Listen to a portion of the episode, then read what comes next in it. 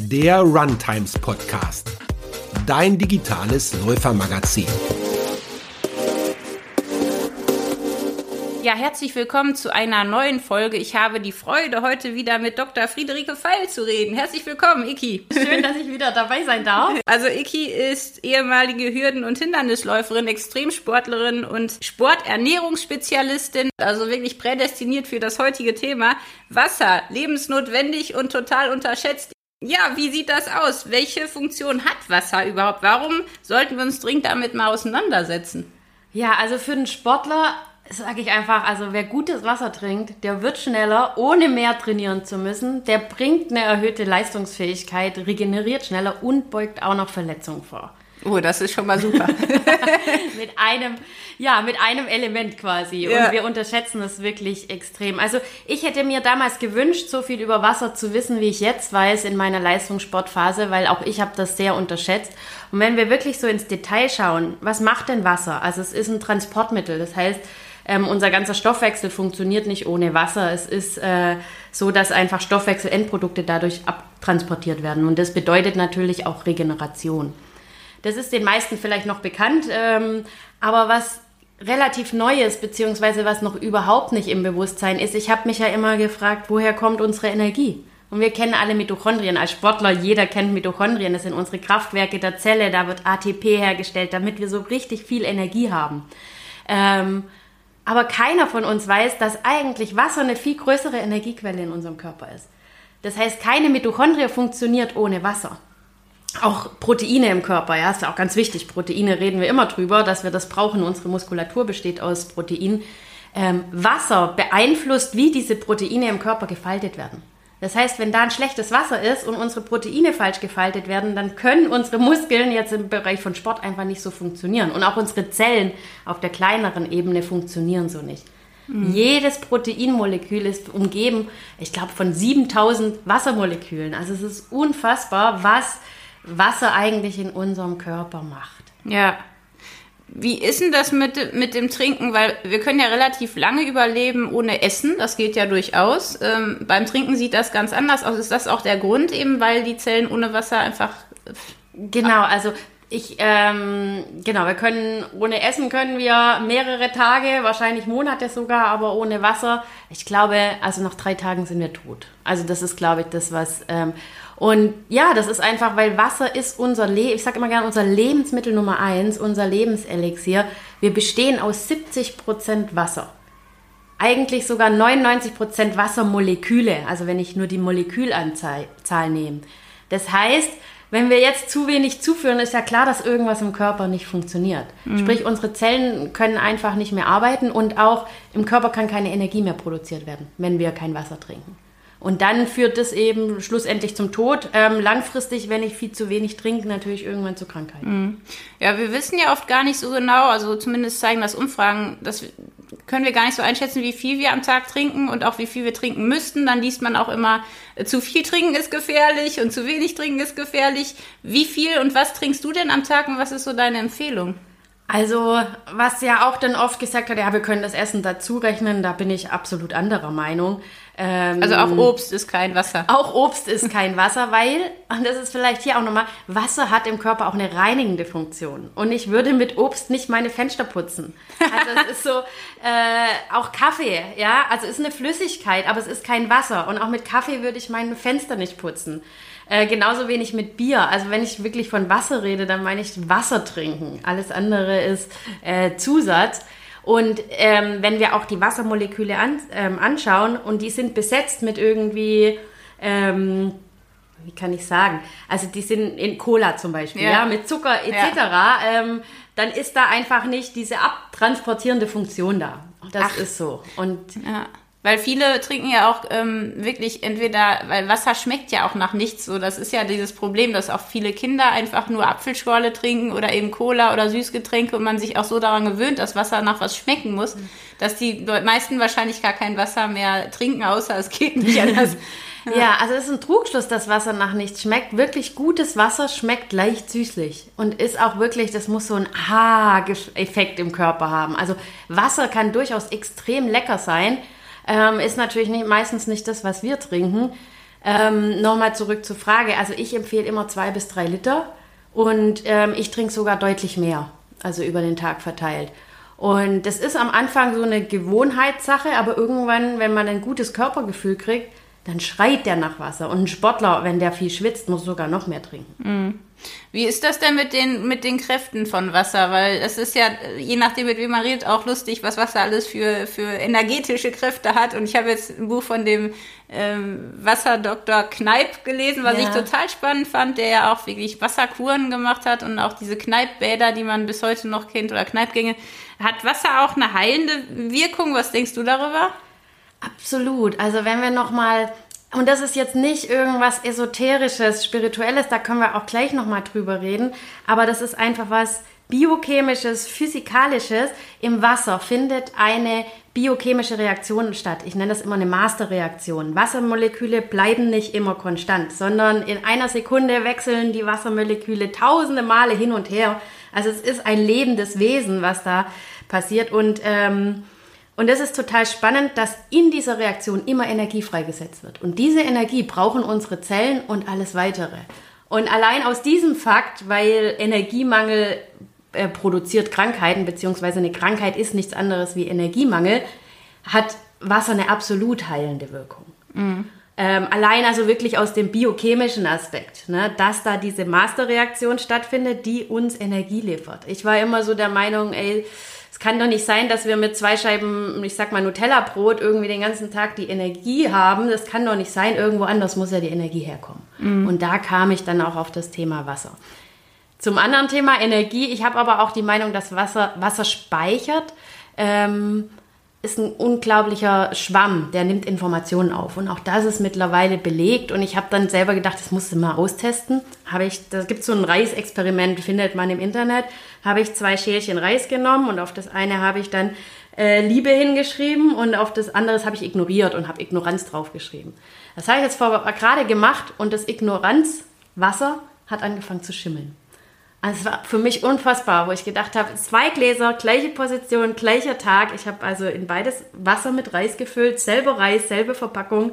Auf dem einen stand Ignoranz, ich habe es dort stehen lassen, ich habe mich nicht drum gekümmert. Und das andere habe ich jeden Tag gehätschelt, habe ein bisschen gestreichelt, habe ihm gut zugeredet. Es blubbert und ist lebendig.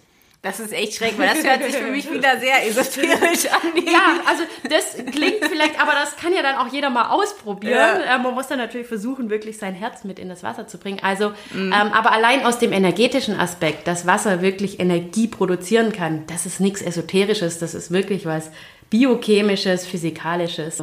Also jetzt nochmal, um es auf den Punkt zu bringen. Was sind denn jetzt die, die wichtigsten Funktionen? Also du hast gesagt, Wasser gibt Energie, Wasser mhm. reinigt. Gibt es da noch andere Sachen, die wichtig sind? Ja, also Wasser, Wasser ähm, gleicht auch den Säurebasenhaushalt im Körper aus. Das ist äh, ganz wichtig. Ich glaube, das sind die drei, die drei allerwichtigsten. Aber wenn wir dann ins Thema Entgiftung gehen, also Wasser entgiftet auch, klar, das ist reinigt, mhm. ähm, aber transportiert auch Nährstoffe. Mhm. Also ohne Wasser kommen Nährstoffe nicht in die Zelle. Warum ist es dann so schwer zu trinken? Warum fällt es so vielen, vor allem älteren Leuten, wahnsinnig schwer genug zu trinken am Tag?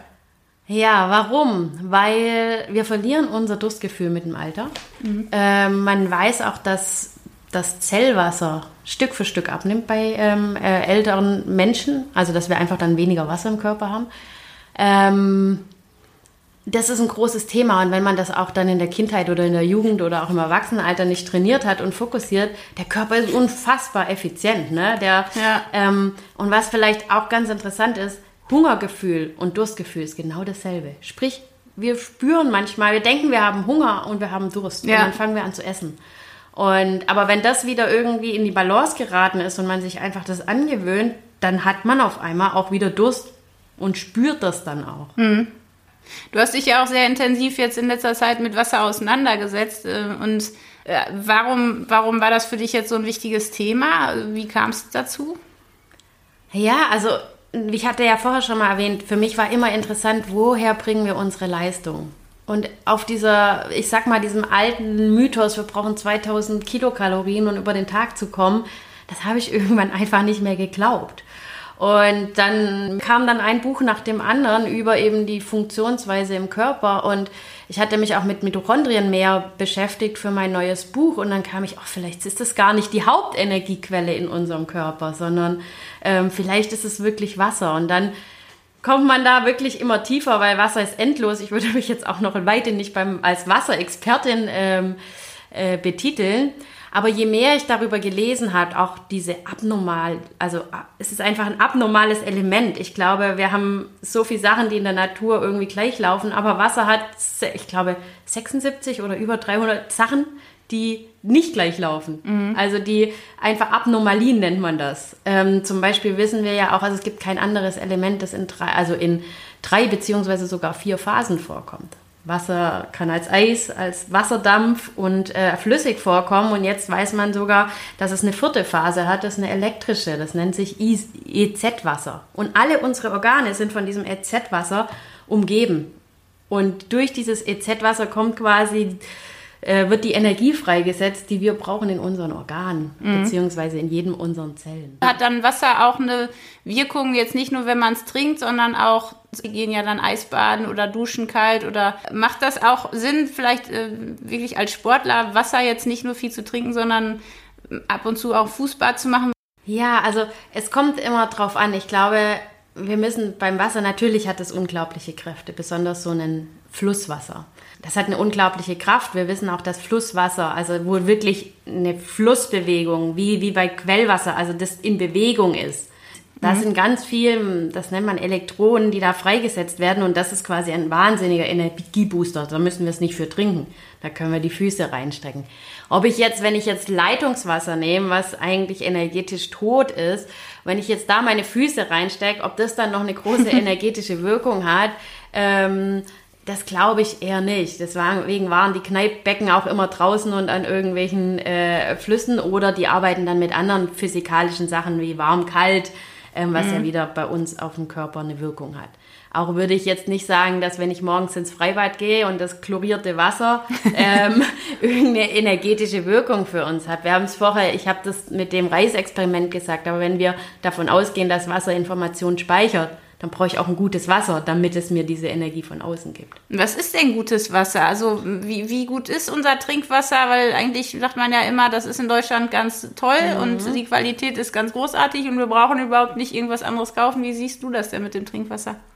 Ja, also um es mal so zu sagen, ja, wir haben also in Deutschland ist das Trinkwasser bei weitem besser wie in anderen Ländern und es ist auch das best durchsuchteste oder best ähm, kontrollierteste Lebensmittel. Mhm. Das kein anderes Lebensmittel wird in Deutschland auf über 56 Substanzen getestet.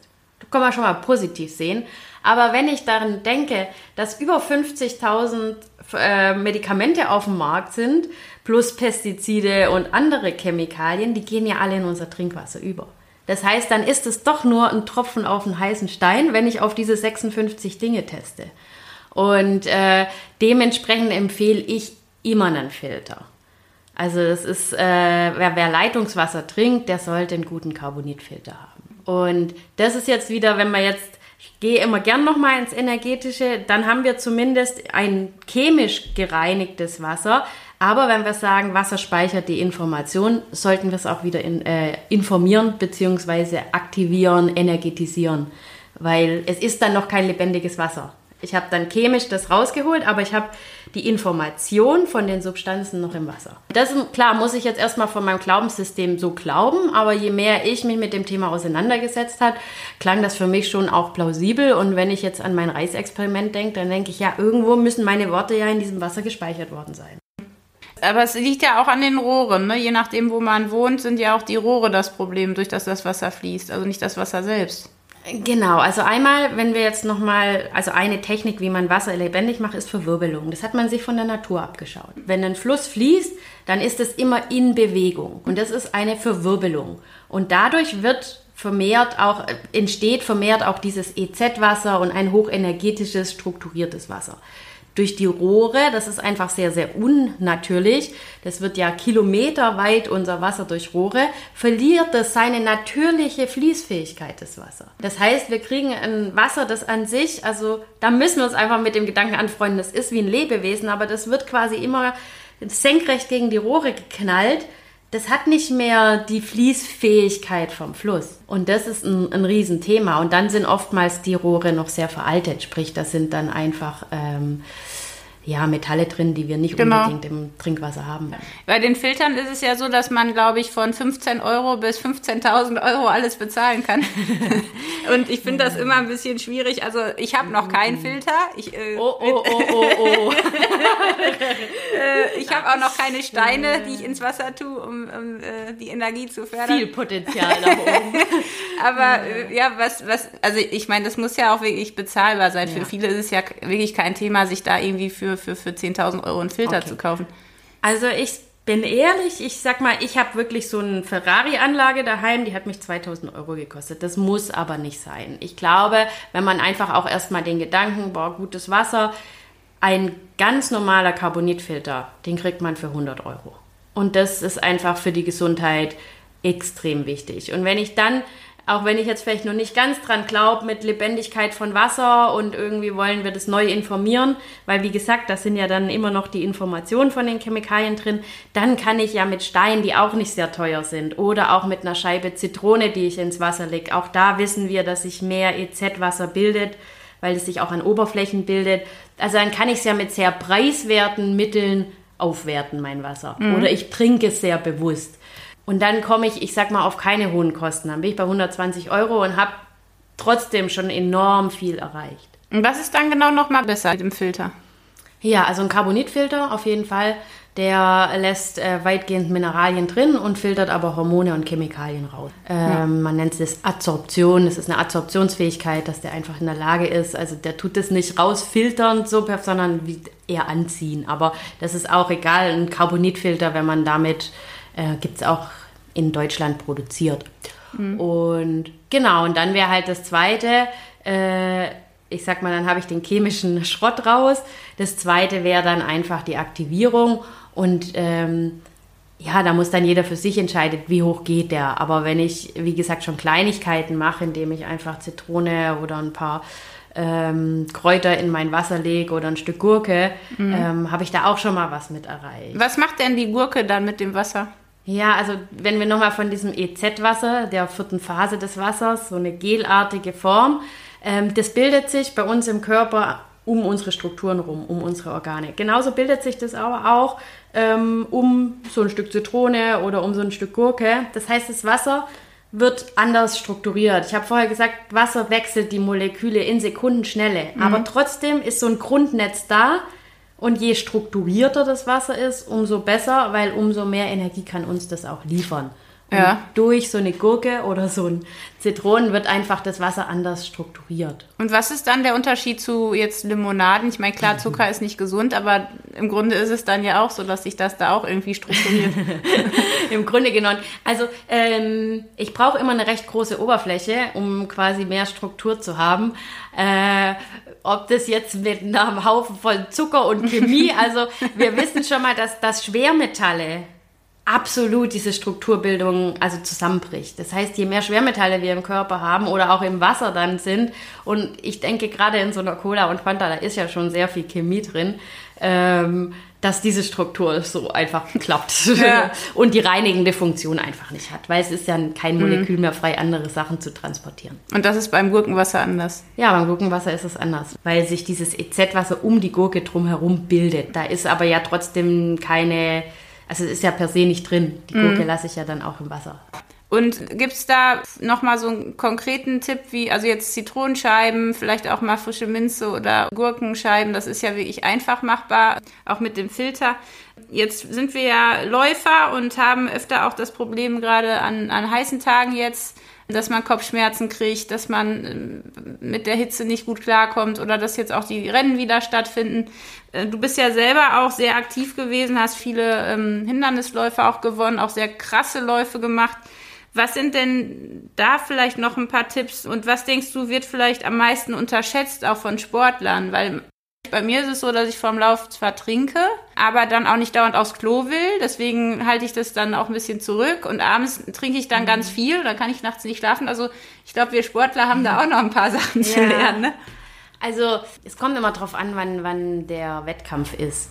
Äh, wenn der jetzt irgendwie erst nachmittags ist, kann man morgens schon ganz gut trinken. Weil, also das fördert einfach die Entgiftung. Der Körper entgiftet über Nacht. Und wenn ich das dann gleich morgens, ich stehe auf und, und fördert das, dann fülle ich auch meinen Tank. Mhm. Und dadurch, dass man dann meistens bei so einem Event im Sommer auch sehr viel schwitzt oder auch wenn es schnell wird, sowieso auch schwitzt, ähm, ist es dann meistens jetzt nicht so, dass man die ganze Zeit aufs Klo rennen muss. Ähm, ich würde natürlich jetzt auch nicht direkt vorm Lauf äh, zwei Liter trinken und dann habe ich so einen Wasserbauch, den muss ich ja. auch mit mir rumschleppen. Deswegen ist einfach gut, wenn man den Körper morgens schon mal gut füllt. Ein anderes Thema ist natürlich, generell empfehle ich natürlich, kein Wasser aus Plastikflaschen zu trinken. Ein Sportler muss da vielleicht manchmal dann, wenn gerade im Wettkampf, auf andere Methoden zurückgreifen und das ist auch voll, vollkommen okay. Also auch da darf man nicht dogmatisch sein. Aber wenn ich daheim trinke und morgens trinke, dann versuche ich natürlich so oft wie möglich, ähm, ich sag mal, Wasser aus Glasflaschen zu trinken, weil einfach auch das Mikroplastik übergeht. Und auch das, natürlich merke ich das jetzt vielleicht in einem Rennen nicht, aber wenn sich halt Stück für Stück immer mehr Mikroplastik in meinem Körper ansammelt, dann ähm, werde ich nicht unbedingt schneller und leistungsfähiger. Wie ist denn das? Also, weil wir ja schon oft aus Plastikflaschen Sachen trinken. Also viele kaufen ja immer noch ihre Flaschen ganz normal im Supermarkt. Wie viel Plastik ist das dann, was man da so sammelt? Ja, also kann man nicht so genau sagen, aber ich, ähm, Umweltforscher sagten, das hatte ich jetzt auch für mein neues Buch recherchiert, die schätzen, dass wir pro Woche eine Kreditkarte an Mikroplastik in uns aufnehmen. Und Wahnsinn. da ist halt mitten Teil ja. des äh, Wasser aus Plastikflaschen. Sicherlich auch nicht jeder. Und da kommt sicherlich auch noch das ganze Essen, was abgepackt ist und mhm. dann mal in der Sonne liegt. Aber da nehmen wir schon eine ganz schöne Menge auf. Und gerade, dass da wir ja große Mengen an Wasser trinken, wenn das alles in Plastikflaschen kommt, das Wasser bleibt davon nicht frei. So, jetzt nochmal zurück zu unserem Wettkampf. Also, mhm. äh, oder zum Alltag generell. Also, du stehst morgens auf und trinkst erstmal wie viel? Ja, also ich stehe morgens auf und bevor ich frühstücke, wenn ich frühstücke, hey, da trinke ich schon mal mindestens einen Liter. Also ich, ich stehe eigentlich auf, dann trinke ich ein Glas Wasser mit Zitrone und einer Prise Salz, dann trinke ich zwei Tassen grünen Tee, ganz, äh, ganz leicht und dann eigentlich nochmal ein Glas Wasser und erst dann überlege ich mir eigentlich, ob ich irgendwann mal Frühstück. Weil einfach, wie gesagt, über nachts fängt die Entgiftung an. Und ich empfehle auch tendenziell mehr vormittags zu trinken ähm, was anderes sagen, oh ja, dass man nachts nicht aufs Klo muss, dann abends lieber wenig trinken. Ja, weniger, sicherlich, aber trotzdem sollte man, ich sag, vergleiche unser, unser Körper gern mit so einem Auto, man sollte den Karren nicht leer in die, in die Garage ja. fahren. Also ähm, so ein Indikator ist immer, wie sieht Urin aus. Und wenn das morgens richtig feuergelb ist, dann habe ich viel zu wenig getrunken. Ähm, und der Körper passt sich auch an. Also auch so, ich trinke abends dann doch immer noch mal was. Ähm, natürlich deutlich weniger wie am Vormittag. Ich muss da nachts nicht mehr raus. Und das ist auch ein großes Thema. Am Anfang ist es so und das ist dann auch, ähm, je mehr Mineralien im Körper sind, umso besser kann der Körper das Wasser auch halten. Ist ja auch viel mit, mit Routine verbunden, ne? weil du sagst, du machst es einfach morgens direkt, dann ist es auch schon drin, dann kann man es genau. auch einen Tag über nicht mehr, weil wenn man es dann vergisst, hat, man hat es ja am Morgen ja. schon sozusagen aufgetankt. Andere empfehlen ja auch, dass man irgendwie jede Stunde ein Glas Wasser trinkt oder als 20 Minuten irgendwie, was weiß ich. Also gibt es ja verschiedene Methoden, dass man auf seine, seine Liter kommt. Da ist es ja eigentlich dann wieder, ist es egal, also ob man jetzt, weil man sagt ja auch, man soll nicht zu viel auf einmal trinken. Mhm. Du trinkst ja jetzt, sagst ja zwei Liter am Morgen fast schon. Kann man nicht auch zu viel trinken?